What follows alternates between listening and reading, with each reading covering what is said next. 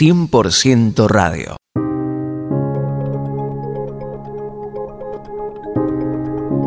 ¿Qué tal mis queridos amigos? ¿Cómo están ustedes? Muy bienvenidos a una emisión más de 100% radio. Gracias por acompañarnos, por estar con nosotros, por estar allí del otro lado, acompañándonos cada día, cada semana que podemos estar en el aire de esta, tu radio preferida.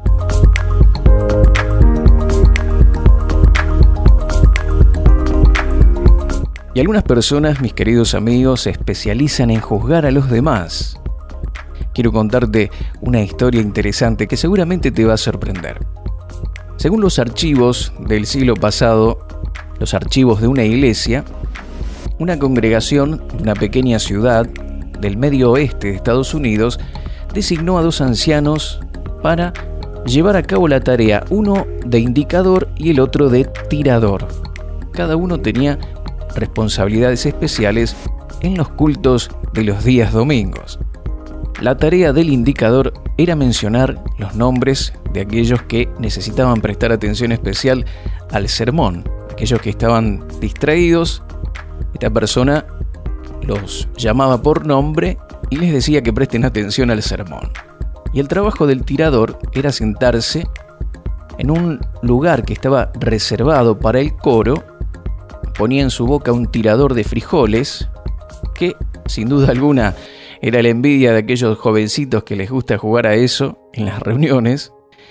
Y este hombre tenía que despertar a los asistentes que estaban medios dormidos durante el sermón con un granito disparado, por supuesto, con buena puntería. Y de esta manera cada uno de ellos realizaba su labor. Uno era el tirador y el otro el indicador. La pregunta, ¿quién iba a querer asistir a una iglesia de esas características? Y con el paso de los años, ya tal vez en las iglesias no haya tiradores ni indicadores, pero sí personas que juzgan a los demás, que señalan los errores de aquellos que posiblemente están atravesando por situaciones difíciles, enfrentando debilidades, otros con pruebas, atribulados, a veces toman decisiones cerradas, se equivocan, fallan. Y la iglesia, en vez de sanarlos, restaurarlos, los señala y los juzga sin misericordia en muchas oportunidades, sin darnos cuenta de que todos estamos en esta carrera de fe siendo transformados día a día hacia la imagen de nuestro Señor Jesucristo. Jesús advirtió acerca de este peligro de señalar las faltas de los demás y dijo que la gente que tiene vigas en los ojos no debería intentar quitar la paja de los ojos de los demás. Claro, siempre es más fácil mirar el error de los otros. Lucas 6:42 dice, saca primero la viga de tu propio ojo. Y esto es una tarea difícil. Muchas veces nos cuesta reconocer.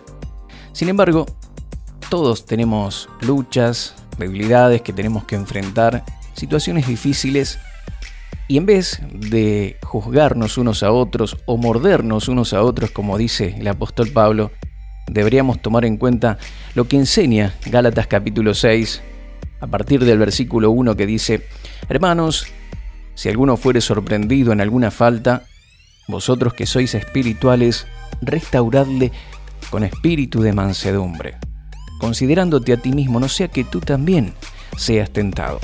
Aquí a veces es donde erramos, porque cuando la persona se acerca a otro para instruirle, enseñarle, muchas veces lo hace con un espíritu de superioridad, intentando y tratando de aconsejar a la persona, pero desde una posición de perfeccionismo.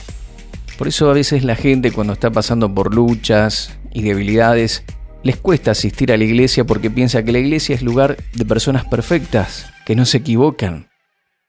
El mismo liderazgo de las iglesias promociona ese papel de que el líder, el pastor, el encargado de la obra y los que sirven al Señor son superhéroes, que no se equivocan, que son perfectos. Y lejos está eso de la realidad. Somos perfectos, sí, por la obra de Jesús en la cruz. La palabra de Dios nos enseña que con un solo sacrificio Jesús nos hizo perfectos para siempre. Nuestro espíritu renacido es perfecto ante los ojos de Dios. Somos justos, somos puros, estamos santificados. Por eso también dice la palabra del Señor que si alguno se gloríe, gloríese en el Señor. Él es nuestra justificación, Él es nuestra redención, nuestra sabiduría, Él es nuestro todo. No obstante, estamos en ese proceso de transformación mientras vamos siendo renovados por la palabra de Dios, asistiendo a las reuniones, congregándonos, estando cerca de los hermanos. Es donde vamos siendo perfeccionados, pero todo en un espíritu de restauración, de amor, como dice aquí Gálatas capítulo 6, verso 1. Y dice el verso 2, sobrellevad los unos las cargas de los otros y cumplid así la ley de Cristo. Porque el que se cree ser algo no siendo nada, a sí mismo se engaña.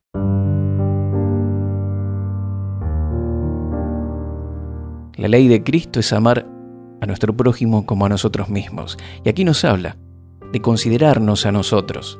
Tal vez no estés pasando, mi querido amigo, mi querido hermano en Cristo, las vicisitudes, los problemas y las debilidades de aquellos que tal vez te es fácil señalar, pero tal vez estás atravesando otras luchas, otras pruebas, y te encuentras a veces en esa situación como el apóstol Pablo dijo, ¿quién me librará de este cuerpo de muerte?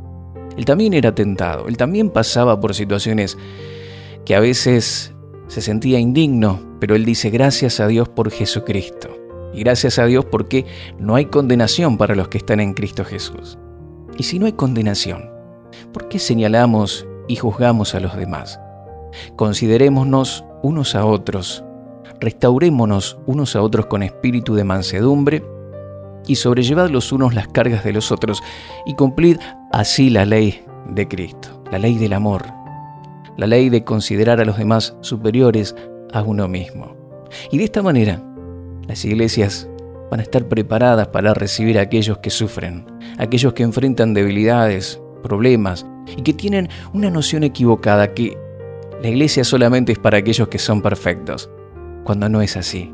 Juntos, unidos, estamos en ese proceso de cambios y transformaciones y unos a otros estamos para ayudarnos y ayudar a sobrellevar las cargas los unos a los otros. Oramos, Padre, gracias porque tú llenas nuestro corazón de amor, no para juzgar, sino para considerar a los demás, amarlos y cumplir así la ley de Cristo. Gracias Señor porque tú sanas los corazones heridos por las críticas, los juicios injustos. Y Señor, tú levantas una iglesia que no juzga, sino que ama, y que ayuda a aquellos que están pasando por debilidades y dificultades a cumplir en sus propias vidas este deseo de nuestro Padre Celestial de ser cada día más y más parecidos a Jesús.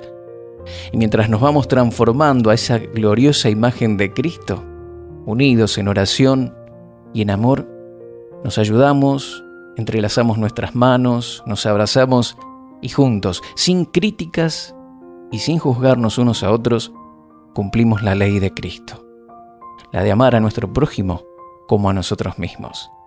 Gracias Señor por este, esta palabra y porque nos ayudas en este tiempo tan especial. Gracias Señor por todo, lo pedimos en el nombre de Jesús. Amén. Contactos Mario Serrano En Facebook Mario Rubén Serrano.